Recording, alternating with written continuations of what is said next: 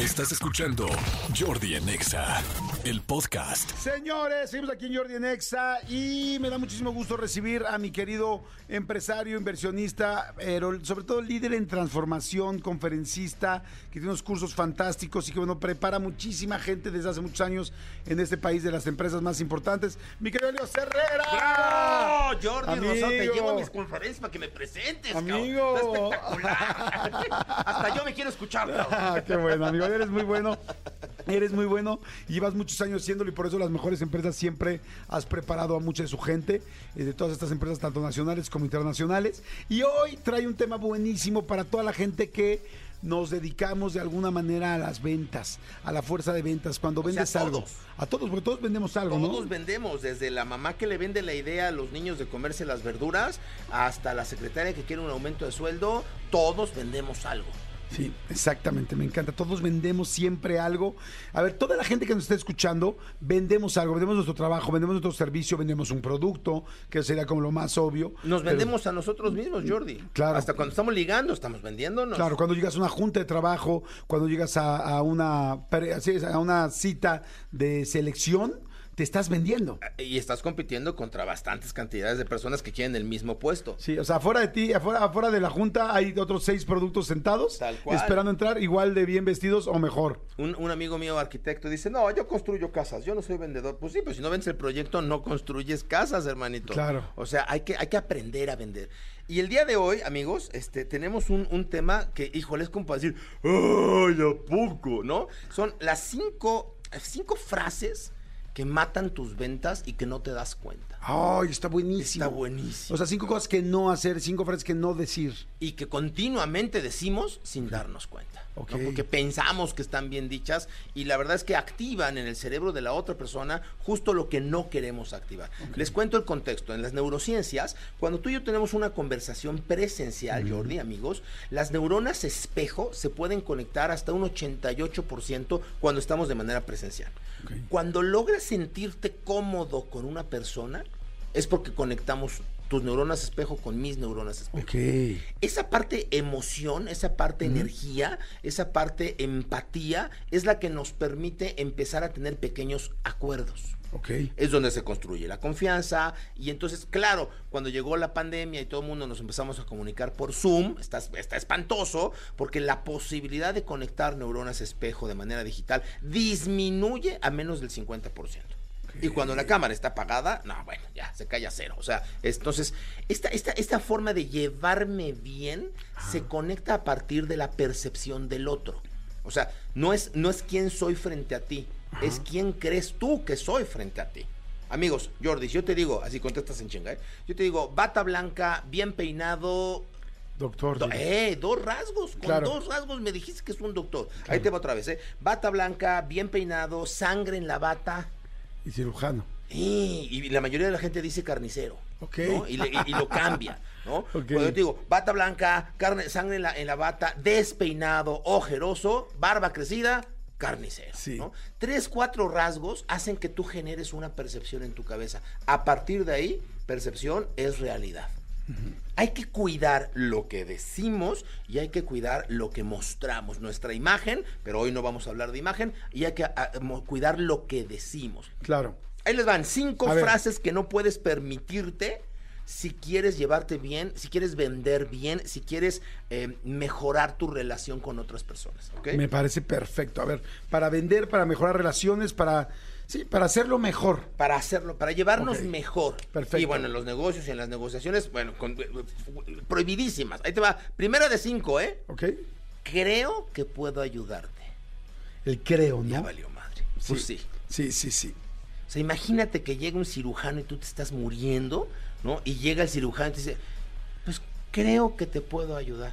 Sí, no, no, no, esa inseguridad, esa incertidumbre, o sea, esa grieta del posiblemente no.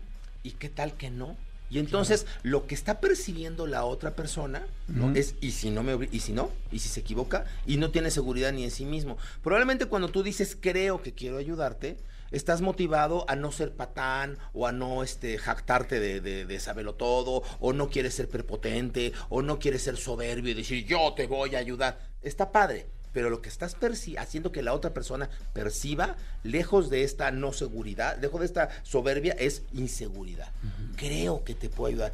Puta, pues mejor regrésate a tu consultorio y ya cuando sepas que sí me puedes ayudar, entonces ya, ya hacemos un negocio. Claro. ¿no? Aguas con ese, con esa falsa, falsa este, humildad, ¿no? Número dos, otra. Creo que mi producto es bastante bueno. Sí, otra vez la palabra. Igualitito, igualitito. Porque no es un creo de creer, o sea, es un creo que le estás de- demeritando certeza. O sea, no estás afirmando, estás dudando de tu propio producto, de tu propia capacidad, de tu propia estación. Sí, podrás hablar de ti, ¿no? Eh, Creo que yo soy una buena persona. O sea, ya, ya al decir creo que soy una buena persona, otra vez el creo. Hasta, Ay, inclusive me quedé pensando en creo o hasta considero. Hay mucha gente que dice, creo que mi producto, considero que mi producto es bastante bueno. No, ¿cómo considero? O sea, es- mi producto es muy bueno. Es suficientemente bueno, mi producto te va a ayudar, mi producto va a ayudarte a solucionar Sí. tus problemas sí o sí, pero además tengo 17 años de experiencia, hemos atendido a tantas empresas, hemos atendido tantos proyectos similares a ti, Jordi, no te preocupes, este yo opero ciruja- este, eh, corazones dos diarios desde hace 15 años, multiplícale, he operado más corazones de los que tú has roto, este sin duda alguna te vamos a ayudar. Ok. Ok. Me encanta. Fíjate, la palabra creo, luego la palabra considero, estas palabras tratar de evitarlas y es como no sé, y me quedé pensando, ¿y si tu producto no es bueno? Ah, ya Hay que mejorarlo, ¿no? Hay que mejorar Sí. el producto. total. Sí. Si tú vendes algo que tú mismo no estarías dispuesto a comprar, tu energía nunca te va a alcanzar. Siempre vas a sentir algo que se llama inadecuación. Esta emoción, somos vibración, Jordi. Entonces, cuando estamos vibrando, cuando estamos conectando con alguien, nuestra energía se contagia. Cuando mi energía baja, porque te estoy diciendo mentiras, o porque entro en esta inadecuación, me siento fuera del lugar, se percibe. Y entonces la percepción de mi cliente va a ser incómoda. Por lo tanto, no voy a construir confianza y el cliente va a decir, ah, ok, ya háblame el viernes. Luego lo vemos. Déjame lo pienso. Mándamelo por correo y luego te digo. Y todos sabemos que ese luego te digo, Claro. pues no pasa, ¿no? Número tres, Tres. número tres. Mi competencia es una basura. Uy, sí, Este, mi- no sirve mi competencia. O sea, somos los mejores. Está bien decir que somos los mejores en el segmento, en el horario, sí, perfecto, pero no, des- no, no demeritando a tu competencia, ¿sabes? Sí. Cuando hablas mal de tu competencia, apúntense esta, hablas mal de ti mismo. ¿Qué siente la gente cuando tú hablas mal de la competencia? Pues- ¿Qué percibe? Eh, eh, justamente esa inseguridad de que tengo que ocultarte algo del otro en vez de mostrar todo lo bueno que yo tengo. ¿Por qué me tienes que hablar del otro? Es como cuando en la primera cita empiezas a hablar del ex. Güey, ¿qué haces en una primera cita hablando del ex? O sea, ¿por qué me la pasas? ¿Por qué te pasas comparándome o comparando nuestra relación con la que tenías antes de? O sea, ¿no eres suficiente como para hablar de ti? Tu producto, tu compañía, tu alternativa no tiene suficientes bemoles positivos como para que tengas que escudarte en los bemoles negativos del otro. Al contrario, Jordi. Mira, yo sé perfectamente que otras estaciones de radio tienen grandes conductores, grandes contenidos, que hay gente muy profesional, ahí te va, ¿eh? En la industria. Cuando tú hablas bien de tu competencia, estás hablando bien de la industria. Y hablar bien de la industria es hablar bien de ti. ¿Cuántas horas de tu vida pasas sentado en esta silla todos Claro. los días, Jordi? ¿No? Entonces, decir que el, que, que- que el de adelante o la otra difusora o la... ¡Ah! Mejor, si no tienes nada bueno que decir de alguien, Sí. no digas nada. ¿No? Y hablar bien de la competencia habla muy bien de ti. Porque te puedo decir que sí, efectivamente la competencia es muy buena, tienen muy buen rating, llegan a una audiencia espectacular, pero mis números, mis anunciantes, mi experiencia dice que nosotros vamos a resolver tu problema de mejor forma que te podemos garantizar una mejor penetración de tu marca, que podemos estar contigo y acompañarte. Oye, y la de enfrente, pues la de enfrente realmente a lo mejor lo único que no tiene es a mí, ¿no? Somos igual de buenos, pero yo estoy en esta y yo, yo te voy a dar servicio, yo te voy a acompañar. Me Oye, encanta. 4 de 5. Híjole, esta de veras eh, hasta me incomoda, ¿eh? Cuando, cuando la gente te dice, mira, te voy a ser honesto. Para serte honesto, para serte totalmente honesto, lo que te voy a decir es, Sí, ah, entonces, no, entonces no me estabas siendo me honesto. estabas diciendo deshonesto. Madre santa, claro. ¿No? Uy, qué interesante está eso. Oye, para serte honesto, entonces antes no lo eras. Quiero ser honesto contigo. Ah, qué bueno, o sea que normalmente no eres honesto y encima tienes un esfuerzo y quieres ser honesto, ¿no? Puta. Claro, qué Gracias. buena frase. Qué bueno evitar para serte honesto. Está completamente rudísimo, claro. Rudísima. Y, y la usamos a poco, no. Continuamente escuchas gente que la usa. Te voy a ser honesto, ¿no? Te voy a ser honesto. Quiero ser honesto. Para serte franco. Para serte franco, ¿no? No, tú, gracias, qué, qué, qué- qué buenas referencias das de ti mismo. Claro. Son cositas que inconscientemente generan un posicionamiento en la percepción. Claro. Y las 5 de 5, porque ya vi que vi estás viendo el reloj, ¿no? No, no, no, relájate. Oye, que además conecta, ¿eh? A ver, Ah. ¿quieres comprarlo o no? No, está Oh. terrible. Aplica para todo, ¿eh? Si estás ligando, aplica igual. ¿Se va a hacer o no se va a hacer? ¿Se va a armar la machaca o no? ¿Vamos a darnos nuestros besos o no? Sí, Ya, ya, ya le dedicamos mucho tiempo. ¿Me vas a besar sí o no? Ay, güey, pues si ibas, por, si ibas por buen camino, acabas de destruir toda la Claro. percepción. ¿no? Porque estás mostrando más interés en cerrar la venta que en beneficiar a la otra persona. Y la relación se construye sí, solo sí, cuando hay una claridad de un ganar, ganar.